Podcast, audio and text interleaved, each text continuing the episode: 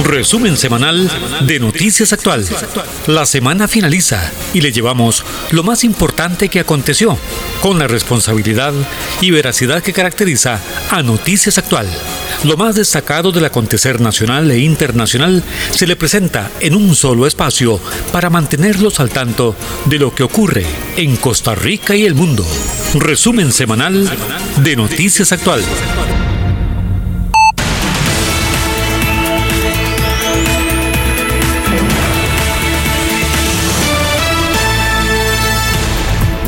Gracias, muy pero muy buenos días. Iniciamos con entusiasmo este resumen semanal de noticias actual hoy domingo 13 de diciembre. Hoy es el día del sorteo del gordo navideño y es que lo mencionamos porque hay una gran expectativa para muchos miles de usuarios de los productos de la Junta de Protección Social. Ojalá, ojalá una gran cantidad de personas, especialmente los de menores recursos, eh, sean ganadores. Eh, decíamos con, con fervor y por qué no también los que tienen más dinero, pues se trata de que entre todos colaboremos. La verdad es que los que tienen más dinero pueden comprar más y eso ayuda a que la Junta de Protección Social tenga más utilidades. Por cierto, se cierne una amenaza sobre los premios de las loterías mediante un proyecto que pretende eh, plantear un impuesto del 25% a los premios que sean superiores a 225 mil eh, colones. Esto, por dicha, hasta el momento no ha sido bien visto en el Congreso. Ojalá no pase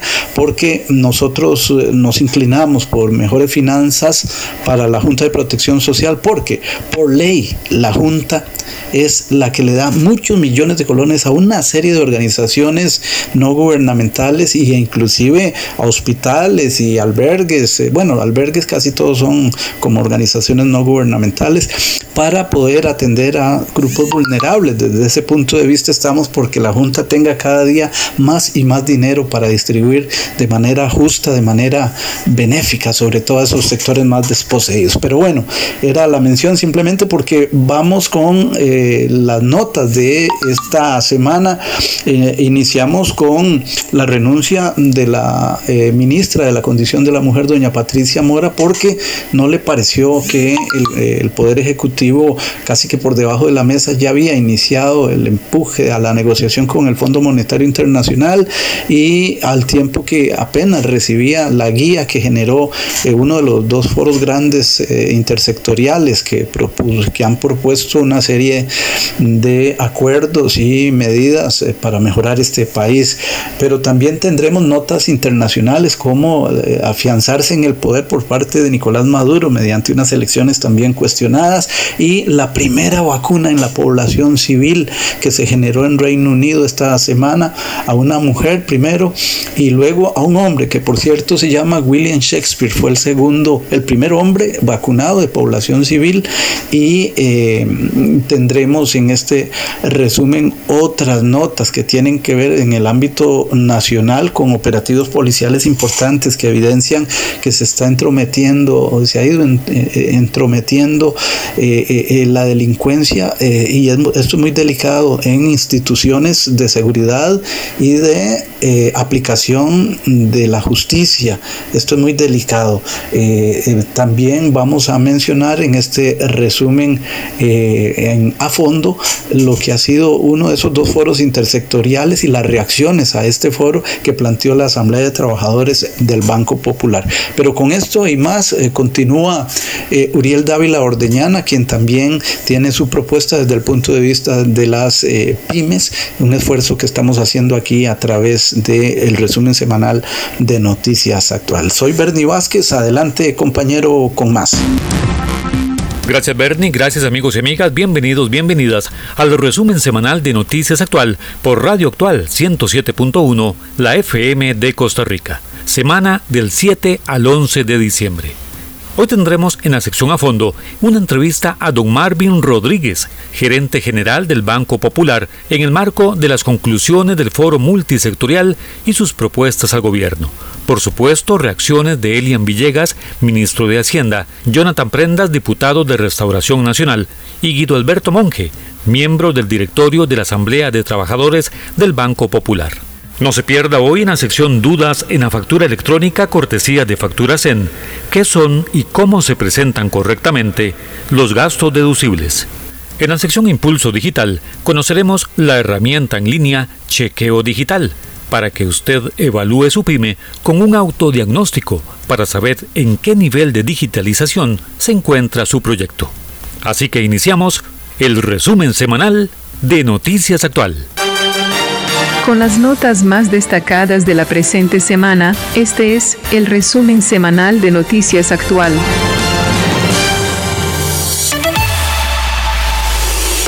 Inició la actividad de gobierno de esta semana con el anuncio de la renuncia de la ministra de la Condición de la Mujer, Patricia Mora aunque algunos comenzaron a reaccionar manifestando que se trató de un cálculo político para prever el posible nombramiento de una diputación de cara a las venideras elecciones nacionales, la funcionaria aprovechó las redes sociales para explicar las razones de su salida, la que se materializará después del 20 de este mes. De acuerdo con Mora, es inaceptable que el presidente y varios funcionarios de gobierno presentaran la semana anterior ante el Congreso un fardo de propuestas emitidas por cerca de 60 representantes de la actividad nacional, agrupados en el foro multisectorial convocado por la Presidencia de la República, a fin de analizarlo y tenerlo como guía hacia la reactivación de la economía y prácticamente horas después, el mandatario viajó al periódico La Nación a informarle a Armando González, director de ese medio, que ya había iniciado las negociaciones con el Fondo Monetario Internacional. Por otro lado, Mora consideró que hay intromisión de grupos empresariales en el gobierno y el Poder Ejecutivo se deja presionar. Por su parte, el Comité Ejecutivo del Partido Frente Amplio, al cual pertenece la ministra disidente, emitió una comunicación de bienvenida reconociendo la labor de la miembro del gabinete en defensa de la mujer y el Estado Social de Derecho. No se pierda en la sección a fondo la entrevista con don Marvin Rodríguez, gerente general del Banco Popular, en el marco de las conclusiones del foro multisectorial y sus propuestas al gobierno. Por supuesto, reacciones de Elian Villegas, ministro de Hacienda, Jonathan Prendas, diputado de Restauración Nacional, y Guido Alberto Monge, miembro del directorio de la Asamblea de Trabajadores del Banco Popular. Un informe del Instituto Nacional de Estadística y Censos, INEC, anunció que la medición del IPC en noviembre evidenció un 0,24 de inflación debido a que, si bien algunos productos y servicios aumentaron en precio, otros bajaron. En ese sentido, los artículos que subieron fueron tomate, papa y cebolla, mientras que bajaron los combustibles y la educación. De tal forma, el cierre sin aumento de inflación de noviembre fue considerado el más bajo de los últimos cinco años en nuestro país. No se pierda hoy en la sección Dudas en la factura electrónica cortesía de Facturas en qué son y cómo se presentan correctamente los gastos deducibles. La amenaza de un nuevo impuesto para la Junta de Protección Social otra vez tomó fuerza tras la inclusión en los acuerdos del denominado Foro Intersectorial, la creación de un nuevo proyecto de ley que obligue a rebajar un 25% a los premios de las loterías superiores a los 225 mil colones.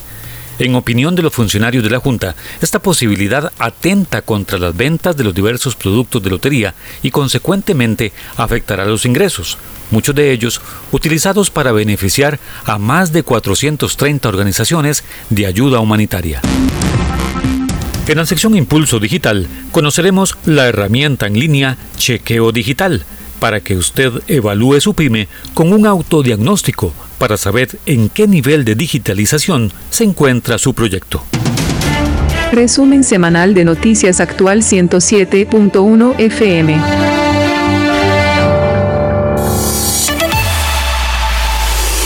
En la nota internacional, el resultado de las elecciones legislativas en Venezuela, realizadas el domingo recién pasado, provocó la reacción de diversos sectores quienes consideraron fraude accionado por Nicolás Maduro.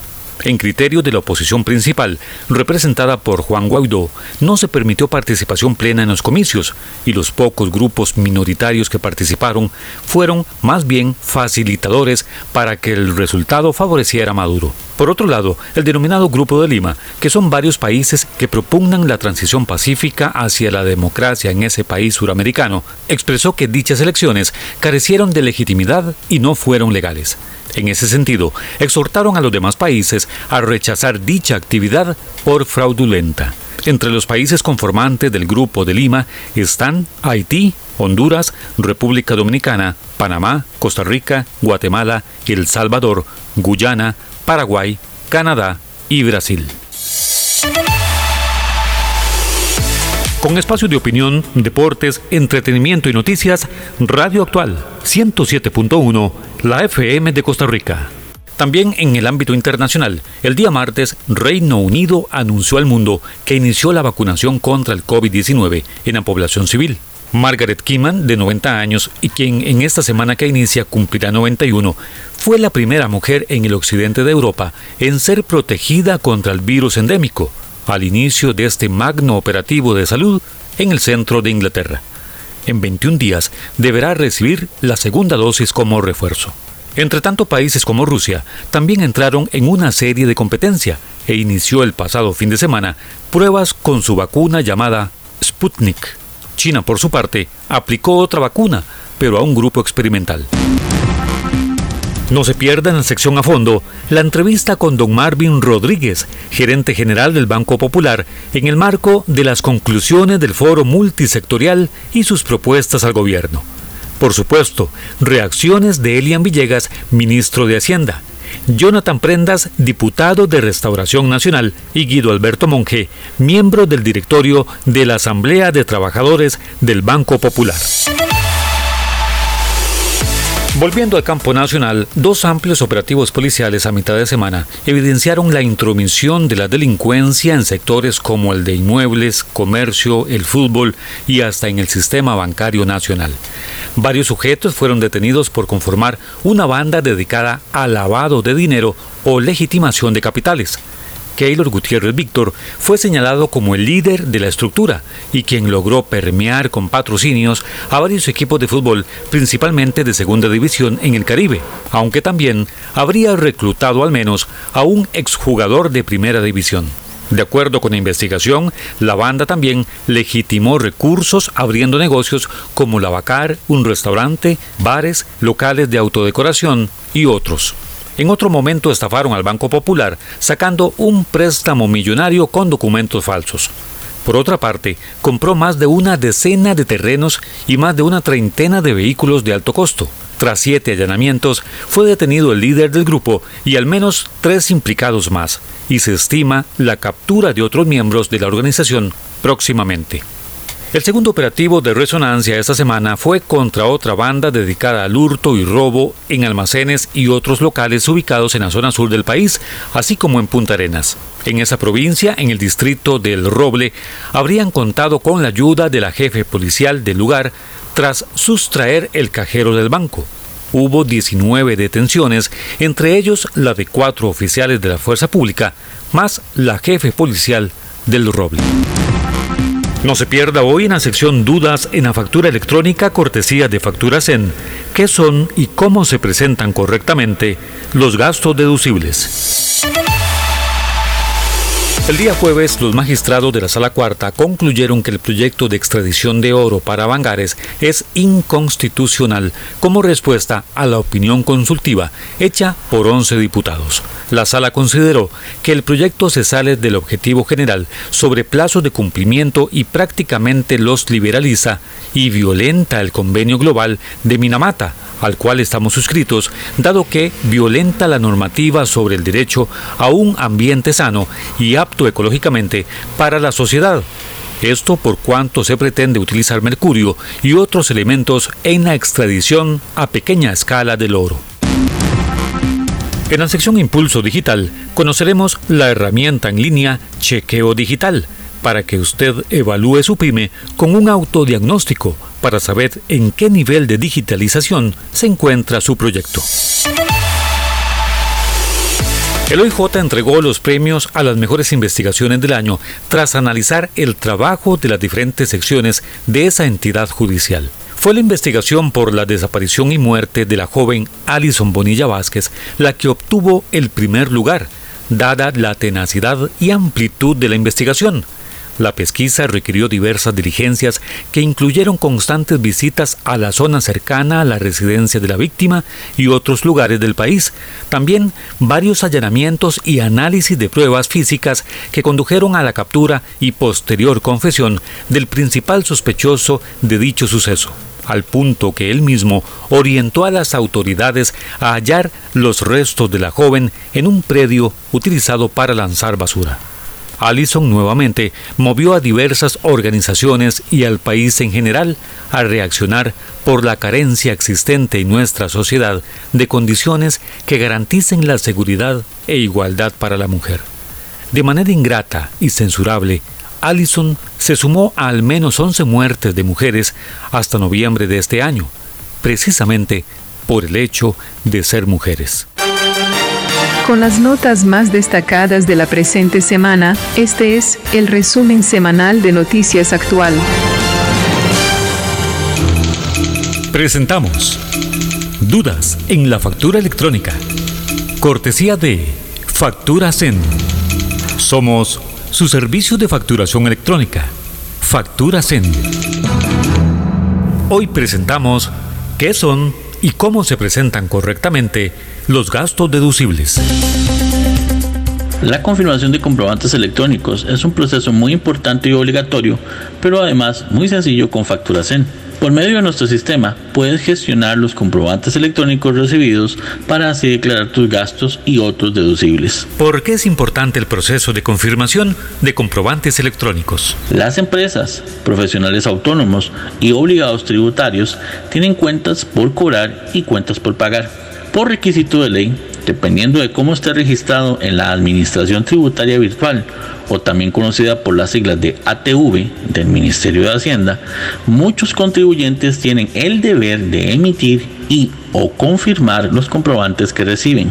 La omisión y errores en la elaboración de los comprobantes electrónicos generan al obligado tributario multas costosas, pago de intereses y complicaciones de su situación económica y a nivel fiscal. ¿Cuál es el plazo máximo para confirmar los gastos? El receptor debe confirmar o rechazar un documento como gasto hasta un plazo máximo de 8 días hábiles, contados a partir del primer día del mes siguiente al que se realizó la transacción u operación respectiva. Esto permite que el cliente holgadamente pueda confirmar o rechazar dicha transacción. Si necesitas más información sobre cómo realizar el proceso de confirmación, en Factura Zen estamos a tu disposición. Factura Zen es un sistema de facturación electrónica fácil y económico. Tenemos app y un equipo de soporte disponible para ayudarte.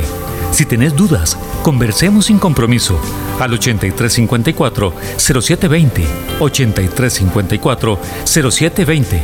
Búscanos en Facebook como Factura Zen. Hemos presentado Dudas en la factura electrónica. Cortesía de Factura Zen. Somos su servicio de facturación electrónica. Factura Zen.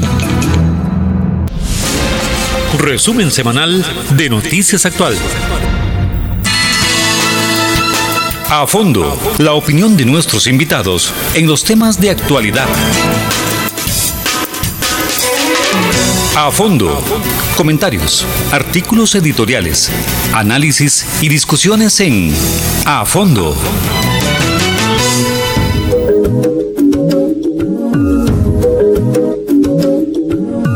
Gracias de nuevo, muy pero muy buenos días en esta mañana dominical. Ah, gracias a Dios por el sol y por si hay nubosidad, nubosidad. Ya no sabemos qué hacer con estos eh, frentes fríos, pero bueno, estamos con don Marvin Rodríguez en el marco. Él es el gerente general del Banco Popular y la Asamblea de Trabajadores desde hace ya muchas semanas propuso un foro multisectorial. Yo le decía a Fernando Fait, don Fernando, pero usted está incurriendo en una duplicidad porque para esos días estaba la presidencia llamando a un foro antes de, las pedreas y, la violencia que hubo. Pero bueno, este foro logró legitimidad al punto que la misma presidencia de la República lo avaló. Bueno, ahora eh, se van a dar los detalles y eh, sin embargo queremos que don Marvin, que ya estoy casi seguro que ya conoce detalles de esta propuesta, nos diga las generalidades y este, en qué medida va a servir, si también de base para ir al Fondo Monetario, no sé. Bueno, muy, muy, un gusto estar acá con ustedes. La verdad, eh, estamos muy contentos. Banco Popular ha sido un patrocinador de este evento tan importante que, hace, que nace en la Asamblea de Trabajadoras y Trabajadores del Banco Popular y que tiene como propósito básicamente obtener todos los criterios y opiniones de las organizaciones que se incorporaron voluntariamente a este foro y a través de las mesas de trabajo se, se empezó a generar lo que cada uno de estos eh, organizaciones tenían en mente sobre la situación que tiene el país y cómo contribuir a hacer una solución. Entonces, cuando hablamos de incorporarnos con soluciones integrado a nivel de las organizaciones y las personas, los ciudadanos que representan estas organizaciones, realmente vemos cómo tenemos una visión país mucho más sólida, más conformada, más justa, más sana, que tenemos que divulgarle al, al país en función del trabajo que se ha venido organizando, que, que básicamente de, de, todas las mesas de trabajo muy importantes,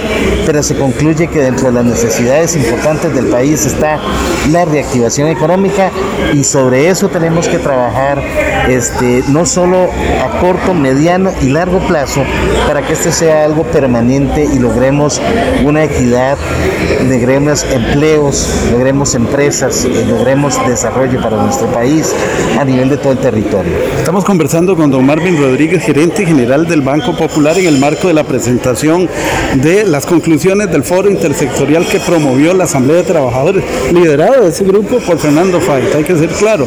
Pero este, eh, usted como representante de la actividad, Banco Popular y de Desarrollo de los Trabajadores, eh, tiene, tiene herramientas, insumos para que en esa necesidad de reactivación económica eh, pueda generar modificaciones para ayudar a mi pymes, no sé. Bueno, el banco se ha caracterizado porque tiene de sus utilidades anuales, distribuye un 20% a FODEMIPYME y a fondos especiales fuera de balance para ayudar en el desarrollo de nuestro país a los emprendedores. Y lo hacemos fuera de balance para no estar regulados por la SUGEF, pero se provienen de las utilidades para generar riqueza, para potenciar empleo, para potenciar el desarrollo de nuestro país. Y aquí somos un colaborador más unidos con este evento tan importante que se promueve por parte de la Asamblea de Trabajadores y Trabajadores del Banco Popular y que tiene ese propósito. Nosotros estamos apoyando a la Asamblea que es representada por todos los eh, sectores de nuestro país y que a través de las organizaciones que se incorporan damos un alcance nacional y una propuesta nacional. Don Marvin, eh, recientemente el otro foro que convocó la presidencia llevó, llevó el fardo de conclusiones al Congreso. Por cierto, ese fue el motivo de la salida de la señora Patricia Mora, que dijo que ni siquiera le avisaron que eso era casi que como de trámite porque ya se estaba negociando. Bueno, ese es tema aparte. Pero ahora, ¿qué pasa con el fardo de conclusiones de ustedes? Bueno, nosotros un trabajo sumamente interesante, el trabajo, la metodología que se usó para capturar todo lo que estas organizaciones tenían a través de las mesas, un trabajo arduo, arduo de más de dos meses, y genera entonces una propuesta que es la que vamos a ver ahora, y genera además un documento formal que va a ser distribuido a las autoridades, ¿verdad? Para que se promuevan desde ahí los cambios y los ajustes que se requieren. Y, por lo menos se mencionan las letras CFMI, ¿es necesario? No, no, eh, pero yo creo que aquí lo que estamos logrando es un, un acuerdo de las organizaciones, un acuerdo país, el cual tiene que ser tomado en cuenta para todas las decisiones que vengan. Creo que logramos eh, entender que tenemos un país compuesto por ciudadanos que tienen el poder desde la perspectiva sana y correcta de determinar la ruta del país. Agradecerle a don Marvin Rodríguez como gerente general del Banco eh, Popular en el marco de la presentación de las conclusiones del Foro Intersectorial de la Asamblea de Trabajadores de esta entidad de los trabajadores. Bueno, y eh, vamos ahora a incorporar a don Fernando Fait que ha liderado este foro. Escuchemos. De los activos del Estado que se planteó sobre la mesa y algunas entidades dijeron, ¿y qué se puede hacer con el Banco de Costa Rica o con el Y lo que se llegó a la conclusión es que en un mes eso no se puede tratar y que hay que tratarlo también en lo que nosotros estamos llamando círculos virtuosos, que son espacios más pequeños donde participe el Estado. Desde la perspectiva del Poder Ejecutivo y el Poder Legislativo, porque el artículo 9 claramente también incluye a los ciudadanos en esa construcción de Estado. Pero hoy, ¿qué estamos planteando? Reactivación económica. Si hay algo, don Alan, que plantea este foro, es que las organizaciones, los sectores tienen claro que el tema de impuestos no puede ser un tema eh, de prioridad. ¿Por qué no puede ser un tema de prioridad? Porque la gente considera que reactivación económica es lo primordial, que tiene que haber contención del gasto real por parte del gobierno. Hoy uno de los claros llamados es que más allá de este foro, más allá de la mesa del gobierno, el gobierno tiene una gran responsabilidad desde el Poder Ejecutivo de la toma de decisiones. Y yo quiero aprovechar la oportunidad para decir algo. Los ciudadanos se han sentido molestos, ofendidos, especialmente a partir de que la ministra ayer, exministra de la Condición de la Mujer, dice que estos foros han sido humo. Yo tengo que decirle a los ciudadanos y ciudadanas, el Foro Multisectorial de Diálogo Nacional de la Asamblea de Trabajadores y Trabajadoras del Banco Popular y Desarrollo Comunal no se ha prestado para un juego de nadie, ni del gobierno, ni del legislativo, ni del ejecutivo de nadie. Nosotros el 12 de octubre decidimos los sectores sociales y productivos empezar un proceso. El gobierno en, el escenario del Poder Ejecutivo tiene una responsabilidad que con foro o sin foro debería de haber tomado hace mucho tiempo. Así que dejamos eso muy claro porque no queremos, por ejemplo, hoy que hemos invitado a diputados, autoridades de municipales y al presidente de la República y ministros a que nos acompañen en esta entrega de resultados, que se crea de alguna forma que es que nosotros estamos en un plan de contubernio con el, con el Poder Ejecutivo. Para nada. Lo que le corresponde a él institucionalmente y lo que nos corresponde a nosotros también constitucionalmente. Don Fernando, pero entonces, ¿qué se, qué se plantea hoy? ¿Cuál es la propuesta? Porque ustedes habían dicho, bueno, al 20 de noviembre, por lo menos las primeras propuestas concretas. Claro, vienen una serie de propuestas, es que son, vienen grandes cinco ejes, reactivación económica, también viene lo fiscal, viene lo ambiental.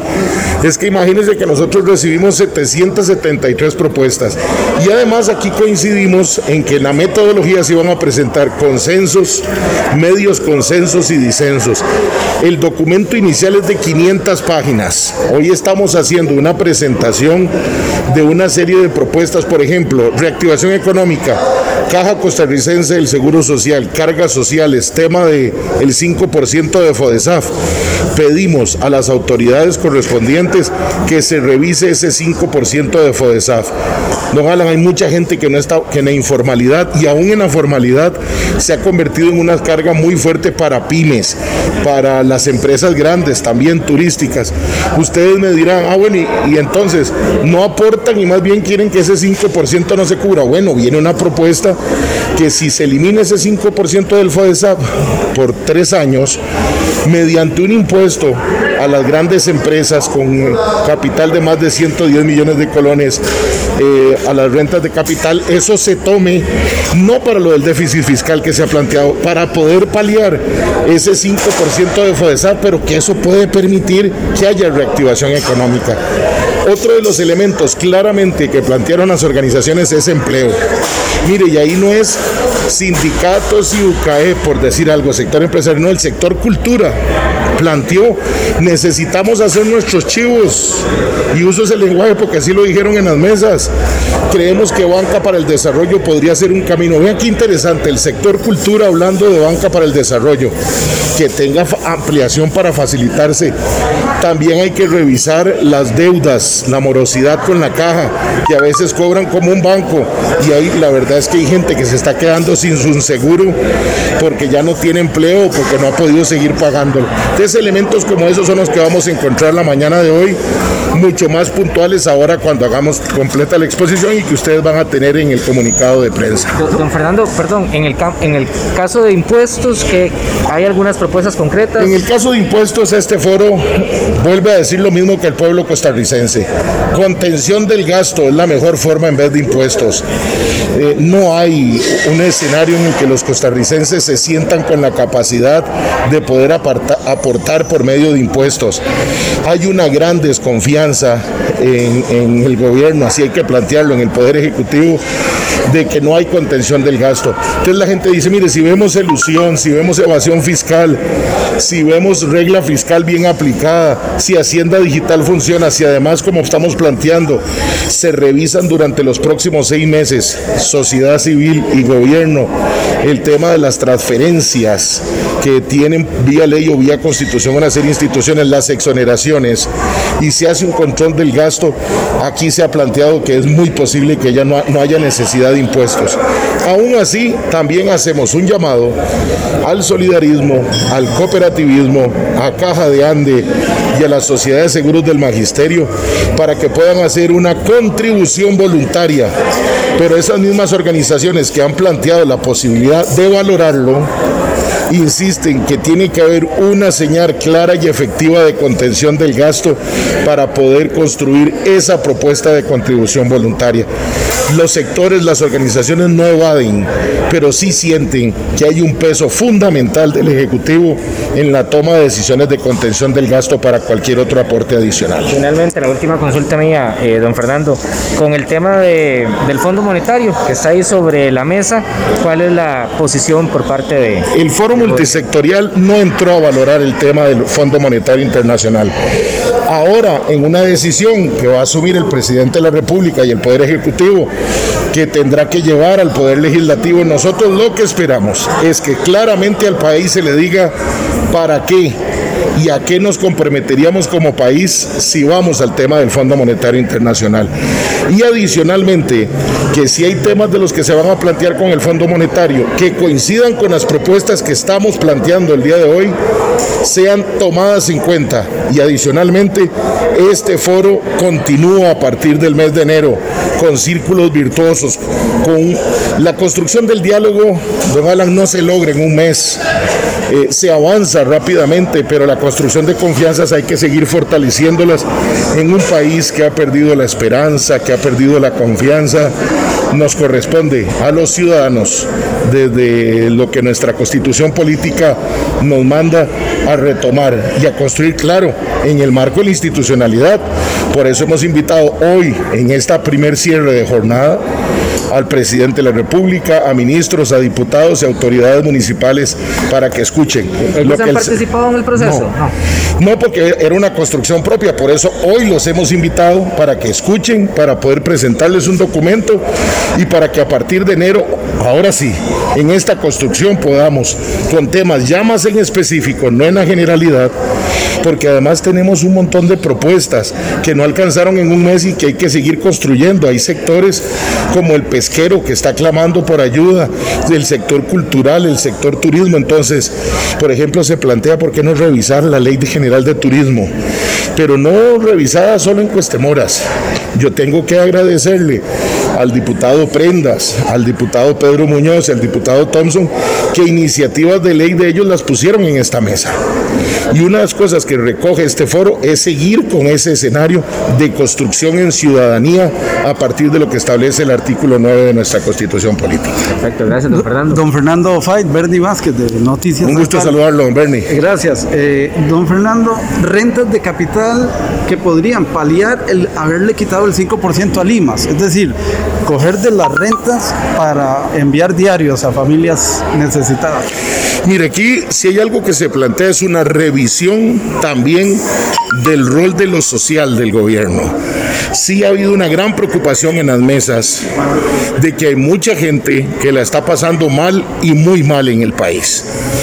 Pero, por ejemplo, cuando se plantea reactivación económica, tomando el 5% de FODESAF, que iría a lo que usted está planteando, la idea es que el sector empresarial si dice, bueno, si eso se, si hay oportunidad de que ese 5 se quiten para todos, pymes, mi pymes, eh, trabajadores independientes, todo lo que no tenga que ser esa carga, que se nos ponga un tributo en la renta de capital para que podamos paliar esa falta del 5%. Porque parece mentira, en el ejercicio de las dos facilita la reactivación económica. Esto por un periodo de tres años, porque aquí Don Bernie no es, como decimos en mi querido cantón de desamparados, no es vestir un santo, es vistiendo otro. No, aquí el tema es que es muy necesario generar empleo. La gente no va a poder pagar impuestos sin empleo. La gente está pensando en cómo paga un recibo de la luz o del agua. ¿Cuántos padres están preocupados por el inicio de clases si sigue la virtualidad porque no tienen internet? Entonces tiene que haber una revisión de todo el panorama de la construcción social. En eso no nos dio tiempo en un mes, pero la idea es continuar y poder hacer un ejercicio revisando bien las instituciones. No hablamos nunca ni de vender ni de cerrar, pero sí de una revisión. La gente dirá, pero es lo mismo que dicen otros actores, es que Costa Rica es una y muchos vamos a coincidir. La diferencia es que nosotros sí le estamos planteando al gobierno que vamos a ofrecernos para trabajar con ellos, con Hacienda, los ciudadanos de los distintos sectores y organizaciones a hacer esas revisiones. No que nos digan, ah, mire, si en seis meses les damos un informe. No, señor, vamos trabajando mes a mes. Si hay algo que la ciudadanía pide es transparencia, información y queremos ser garantes de ese proceso, no desde la Asamblea de Trabajadores, no desde este foro con las distintas organizaciones sociales y productivas. Agradecerle a don Fernando Fay, que él como líder del foro intersectorial que se planteó primero, inclusive una vez que yo le dije, don Fernando, pues eso no es una duplicidad, recuerda. De hecho, yo que he dicho a don Bernie para, para su espacio poder y para actual poder ser muy claros, nosotros nunca hemos competido con el gobierno, no somos parte del foro con el gobierno, este es el foro multisectorial de diálogo nacional de los sectores sociales y productivos. Y hoy que se sigue insistiendo en que esto fue una cortina de humo, no puedo hablar por la del gobierno. Por esta de la Asamblea de Trabajadores y Trabajadoras del Banco Popular y Desarrollo Comunal, a todos los que nos escuchan le dejo muy claro. Nosotros no hemos sido una cortina de humo para nada.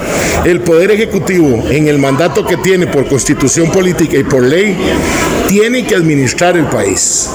Y eso le corresponde hacerlo con foros o sin foros, con resultados o sin resultados. Nosotros hoy planteamos resultados y ellos tienen que seguir con lo que les corresponda. Siempre a sus órdenes, don Bernie, muchas gracias. Igual, don Fernando Fay, líder del Foro Intersectorial eh, y de la Asamblea de Trabajadores. Y brevemente, muy, muy lacónico, Lenín Hernández, representante eh, no solo del Sindicato Nacional de Enfermería, sino pues del sindicalismo de Costa Rica, porque él ha venido con ojo observador a toda esta temática y participó en este foro. Eh, me imagino que ya conoce parte de este gran borrador. Eh, ¿Cómo lo valora en términos muy generales?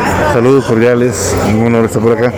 Sí, en este caso tuvimos una eh, doble postura, porque no solamente participamos como Sindicato Nacional de Enfermería, Sindicato de Trabajadores de la Caja Costarricense de Seguro Social, sino también como presidente de la Confederación de Trabajadores de Novarum. creemos nosotros que la grandeza de este proceso abarca eh, dos aristas. La primera es que fue un proceso totalmente participativo e incluyente. Aquí no se excluyó a nadie. Todo el que quiso participar tuvo que simplemente firmar un manifiesto de acuerdos y principios para poder entrar a este proceso de, de diálogo. Y lo otro es que abordamos los temas que atraviesa el país desde las tres aristas más importantes. Me refiero al déficit fiscal, ingresos, gastos y la reactivación de todo el tejido productivo del país, porque no solamente a través de más impuestos o más eh, limitaciones al gasto que vamos a sacar a este país adelante. El costarricense promedio está pidiendo trabajo, fuentes de empleo, de activación económica de las micro, pequeñas, medianas empresas, ayudarle al emprendedurismo. Estas propuestas al día de hoy se van a hacer llegar tanto al Poder Ejecutivo como a la Asamblea Legislativa, con esa corresponsabilidad que tienen de gobernar a favor de todos los costarricenses. Muy bien, agradecerle a don Lenín. A usted, un placer. Y siempre hay pendiente con usted que es eh, activo, proactivo, y eso es lo que necesita el país. Gente que, que, esté velando por el bienestar del territorio. Esa es la idea, no solamente oponerse, sino también proponer de forma responsable, pensando en la colectividad. Gracias de nuevo, Lenín Hernández eh, de la Red Innovaron y el Sindicato Nacional de Enfermería que ha participado en este foro intersectorial. Y bueno, y nosotros junto con Lenín, junto con eh, Fernando Fait y don Marvin Rodríguez, eh, han participado en este espacio de a fondo en el marco del resumen semanal de noticias actual. Don Uriel Dávila, usted continúa con más. Adelante. Resumen semanal de Noticias Actual 107.1 FM. Gracias. Bien, eh, en relación con este foro intersectorial propuesto por la Asamblea de Trabajadores, pues obtuvimos varias eh, reacciones, eh, personas que también participaron en el foro, pero que representan sectores como es el del Congreso, con los diputados. Pero vamos a iniciar con primero un representante del Poder Ejecutivo, con don Elian Villegas como ministro de Hacienda en torno a este foro. Le sigue Jonathan Prenda representando al Congreso a la Asamblea Legislativa de nuestro país, eh, diputado de Restauración Nacional, y eh, también a Guido Alberto Monge, quien si bien es miembro del eh, directorio de la Asamblea de Trabajadores del Banco Popular, es un gran conocedor del solidarismo en Costa Rica, hijo del expresidente que descanse en paz, don Luis Alberto Monge. Así es que les vamos a dejar con esta entrega de estas tres reacciones en relación con el foro intersectorial que fue pasado este, esta semana a manos del presidente de la República por parte de la Asamblea de Trabajadores del Banco Popular. Adelante. Resumen semanal de Noticias Actual. Bien, vamos a conocer también la posición de invitados a la entrega del foro, de las conclusiones del foro aquí del Banco Popular, don Elian Villegas. Eh, vamos a sumarnos aquí a esta entrevista. todas las propuestas que se están manejando en, estos diferentes eh, días, mesas y convocatorias que se han realizado. Por supuesto, con el mayor respeto habrá que analizar a profundidad el resultado de esta mesa y ver qué cosas se podrían incorporar en la propuesta que el gobierno estará presentando. Yo creo que aquí no es un tema de si esta es la mesa mía o esta no es la mesa mía. Creo que aquí lo fundamental es ver que las propuestas le sirvan a Costa Rica y a la medida que eso sea así, las estaremos incorporando. No hay ningún problema. Don Elian, dice Fernando Fay que primero le van a preguntar al presidente que para qué quiere el dinero del Fondo Monetario Internacional y, y que en qué se va a comprometer a muy grandes rasgos. El dinero del Fondo Monetario Internacional, al igual que el resto de los empréstitos, vienen a financiar eh, varias cosas. Vienen a financiar el presupuesto de la República. Dentro del presupuesto de la República está el servicio de la deuda.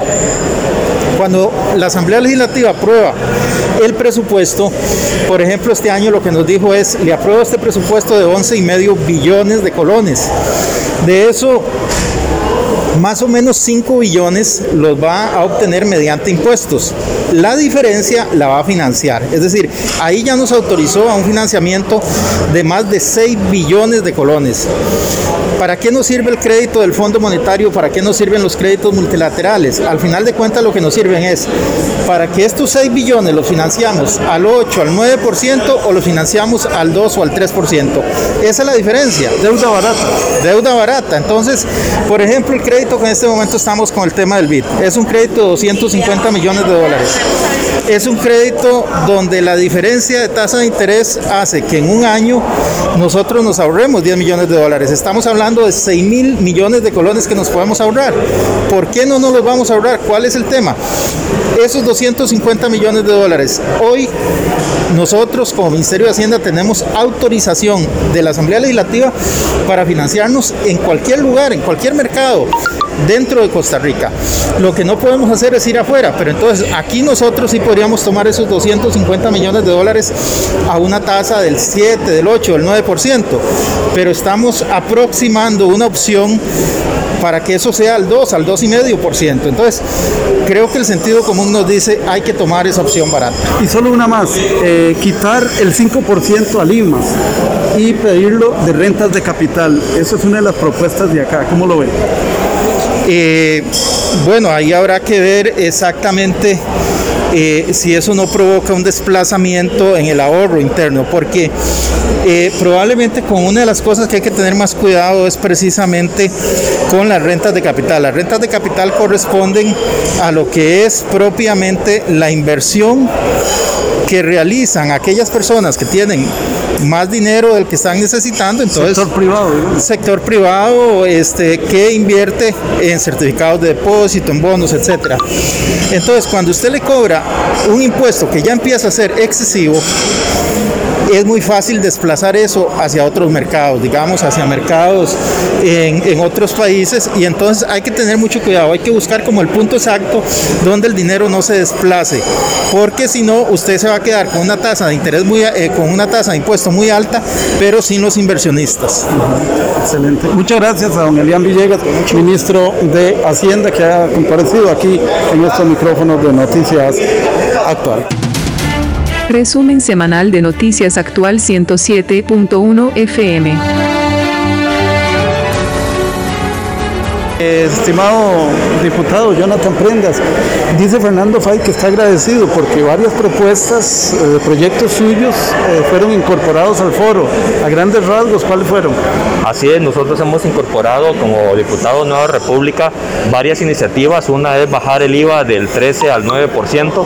Consideramos que las experiencias internacionales, específicamente Alemania y, Gran Bretaña, de bajar los impuestos para generar una reactivación económica han dado mucho resultado y nosotros queremos traer esa receta de sacar a, los países de la crisis a Costa Rica para que nosotros podamos disfrutar de esa reactivación. También hemos puesto sobre la mesa eh, lo que es la reactivación eh, de la venta de activos ociosos. El gobierno no tiene idea de lo que tiene a su, a su haber a nivel de inscripción en el registro. Hemos puesto un proyecto de ley que de hecho ya está dictaminado, está en el plenario y que propone que todos los eh, activos ociosos se le trasladen al, al Ministerio de Hacienda para que ellos puedan hacer una subasta y tener cerca de 400 millones de dólares líquidos para poder pagar, ayudarse a pagar la deuda. Incluye a Fanal.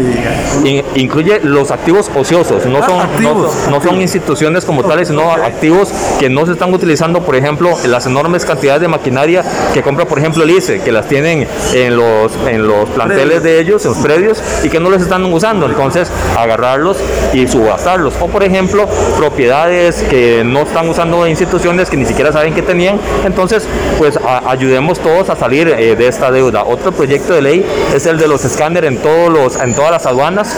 Nosotros creemos en una lucha frontal contra la evasión, la ilusión, el contrabando y poner escáneres de primer mundo en todos los puestos fronterizos, en todos los puertos y aeropuertos. Yo creo que nos va a ayudar mucho a poder reducir el contrabando y a, y a reducir la evasión. Y un proyecto sustancial y muy importante es el que acabo de presentar, que también se lo hicimos llegar a ellos, que es el de eh, igualdad igualdad de condiciones para todos los trabajadores en Costa Rica ante el Seguro Social.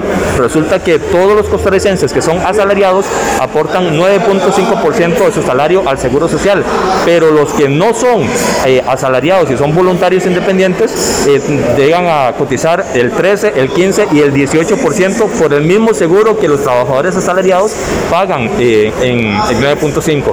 Esa es una disparidad inconstitucional e injusta y nosotros estamos poniendo una reforma a la ley la constitutiva de la Caja del Seguro Social para que en el artículo 3 diga que todos los trabajadores, sin importar su naturaleza jurídica, aporten lo mismo a la seguridad social. Excelente. Bueno, gracias a Jonathan Prendas porque ha hecho una generalidad de los aportes que hizo al foro con tres, varios proyectos de ley. Continuamos con más aquí en Noticias Actual. resumen semanal de Noticias Actual. Bueno, y en, relación con, con, todo este asunto, de conclusiones y demás, Guido Alberto Monge, quien conoce mucho de solidarismo en nuestro país, está al frente, pero también como miembro del directorio de la Asamblea de Trabajadores. Eh, un importante aporte que se hace al gobierno, los resultados de este foro, que inclusive no todos se van a ir hoy, sino eh, quedará para el análisis hasta en enero, si es necesario. Adelante. Mire, eh, era muy evidente para, la ciudadanía y para el directorio que representa múltiples sectores de la vida nacional que Costa Rica requería hace mucho rato de un diálogo, de un diálogo nacional, de escucharnos, de restablecer confianza, puentes. Y el directorio que es muy representativo de un eh, amplio conjunto de, eh, sectores de trabajadores, eh, impulsó la iniciativa eh, para que el país se volviera a reencontrar con otros sectores no representados en la Asamblea y pudiéramos discutir de manera franca caminos para, para salir de este trance tan complicado que, vive el país y que solo mediante el diálogo y la construcción de confianza se puede lograr los resultados de un proceso rico, amplio, diverso, en muchos, en muchos, eh, eh, en muchos temas, hoy van a ser eh, dados a conocer, pero este proceso no termina aquí porque la construcción de la, de la nueva Costa Rica, de, un nuevo pacto social, como lo hemos venido defendiendo desde el directorio, no termina en un foro ni en un foro oficial. es necesario que el país eh, entienda que estamos en una situación muy complicada, no solo desde el punto de vista fiscal, sino desde el punto de vista humanitario, desde el punto de vista social, y que eh, el, compromiso debe ser de todos, la responsabilidad de todos, de seguir viendo cómo Costa Rica no pierde lo que a lo largo de tantos años hemos eh, venido acumulando en términos de institucionalidad democrática y de Estado social de derecho. Pareciera que la luz está en rojo y hay que mantener sesión permanente, don Guido Alberto Monge. Así es, esto es un primer paso que, Costa Rica tiene que dar para que podamos seguir avanzando en, los temas sustantivos, sobre todo aquellos eh, que tienen que ver con el bienestar de las grandes mayorías. Yo creo que a esto hay que ponerle un nombre.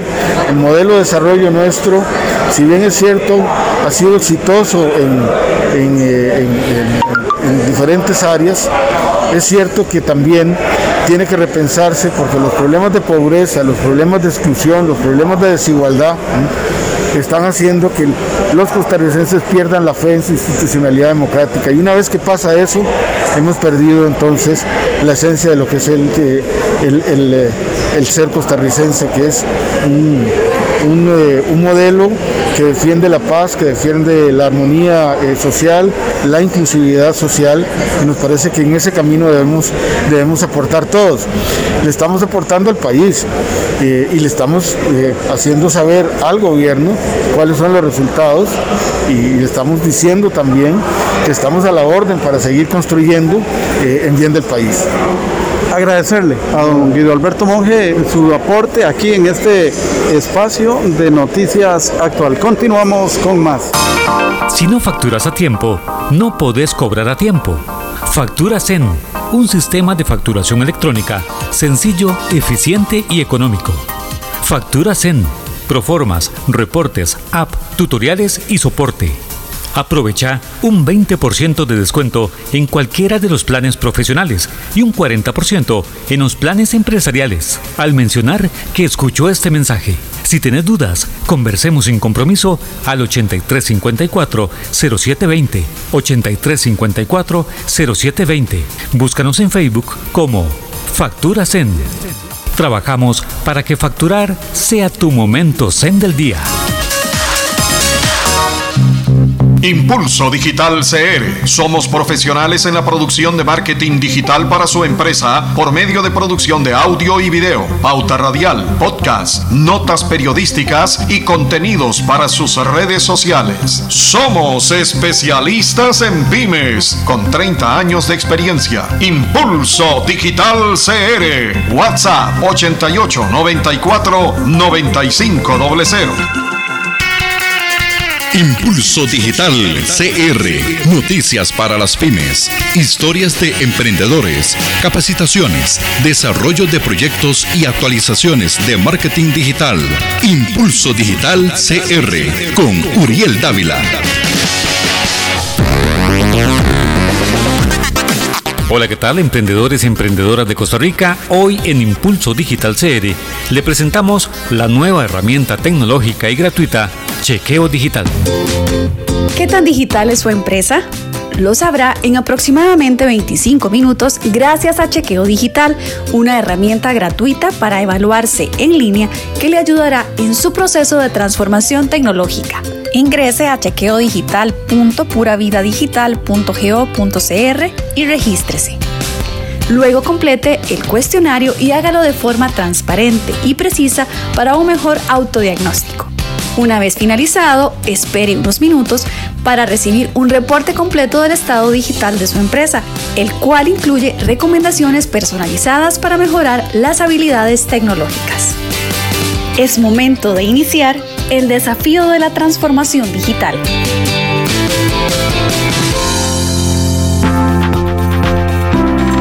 Bueno, con solo un clic es posible conocer ya el nivel de madurez digital de su empresa gracias a Chequeo Digital, una herramienta gratuita para evaluarse en línea con el fin de identificar las fortalezas, debilidades y oportunidades antes de iniciar un proceso de transformación digital.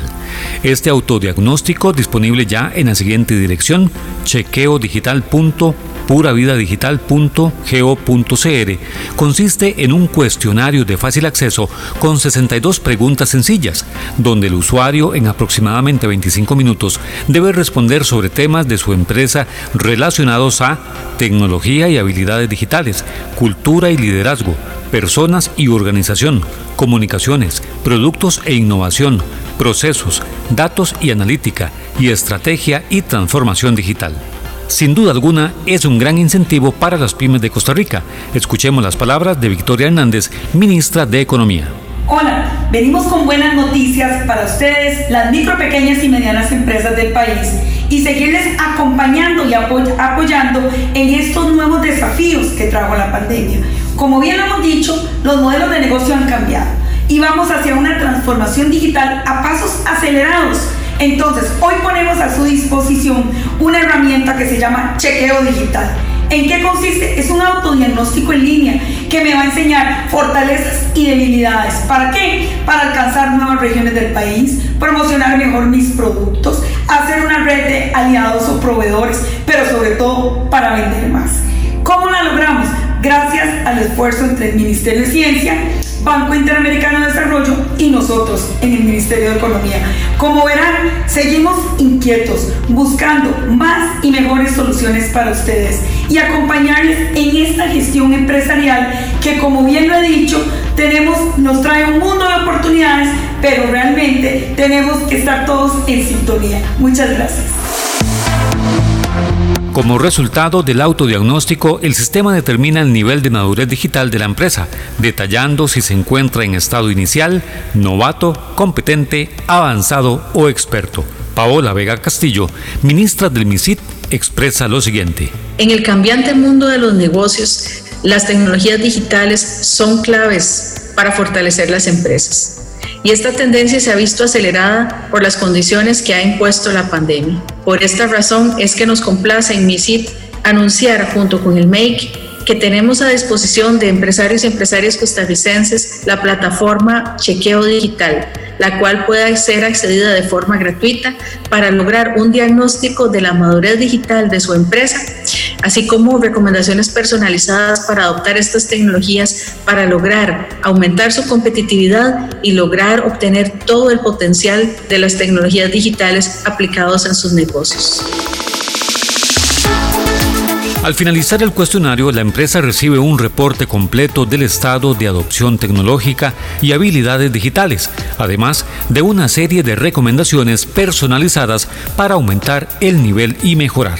La herramienta Chequeo Digital es implementada por el Ministerio de Economía, Industria y Comercio, el MEIC, de manera conjunta con el Ministerio de Ciencia, Tecnología y Telecomunicaciones, MISIT, gracias al apoyo técnico del Banco Interamericano de Desarrollo, BID.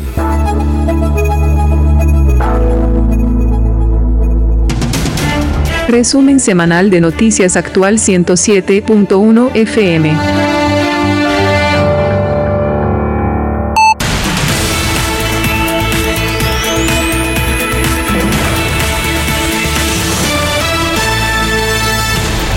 Bien, de esta manera concluimos este resumen semanal de noticias actual. Y bueno, al principio mencionaba que hoy es el día del gordo navideño y que hay una gran expectativa, ojalá muchos millones de colones lleguen sobre todo a las personas eh, más desposeídas que han logrado comprar una fracción, dos fracciones del gordo, ojalá. Y eh, pero también no mencionaba otra actividad que sigue teniendo la atención masiva y es el fútbol. Y es que de, para algunos esperamos y esa es la verdad eh, que haya eh, un repunte importante del Deportivo Saprissa. Algunos se deben estar riendo porque hacer cuatro goles y dejar que no les metan uno solo esta tarde al, Club Sport Herediano pareciera que es solo un milagro, pero yo creo en los milagros, así es que vamos a ver cómo nos va esta tarde en el fútbol, eh, porque queremos eh, que, bueno, que haya campeón. Eh, dejémoslo ahí en puntos suspensivos y agradecerle su fina atención. Ya estamos trabajando en el próximo resumen de Noticias Actual para la próxima semana, si Dios lo permite. Bernie Vázquez les agradece, pasen un feliz domingo. Gracias Bernie, amigos y amigas, muchísimas gracias por su sintonía. Hasta la próxima semana en un nuevo espacio de El Resumen Semanal de Noticias Actual. Resumen Semanal de Noticias Actual.